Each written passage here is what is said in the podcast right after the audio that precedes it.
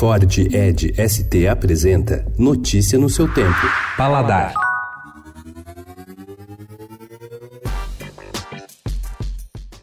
O pai era contra, dizia que a carne chegaria fria à casa dos clientes. Mas os jovens irmãos à frente do Rubaiá, Vitor e Diego Iglesias, acharam que daria pé e começaram uma parceria com o aplicativo Rap sem avisar o velho Belarmino, em outubro do ano passado. Deu tão certo que escaparam da bronca. Um ano depois, as vendas por aplicativos atingem 600 mil reais por mês, ou 8% do faturamento do grupo. E não somente a carne chega quentinha. As famosas batatas soufflé da casa não perdem a crocância na viagem, graças aos truques do mundo das entregas digitais.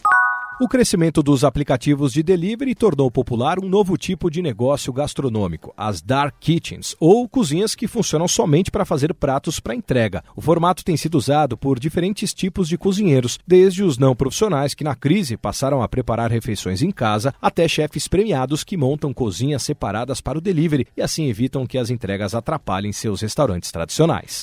Os cozinheiros brasileiros Jefferson Rueda, da Casa do Porco, e Bel Coelho, do Clandestino, tiveram participações de destaque no Gastronômica 2019, o congresso de gastronomia mais importante da atualidade, que teve sua 21ª edição nessa semana. Chefes do mundo todo mostraram seus trabalhos, falaram das técnicas e pesquisas e apresentaram os pratos. É um palco concorrido que tem registrado a história da gastronomia nas últimas décadas, com suas tendências, revoluções, reflexões e pratos mais importantes emblemáticos.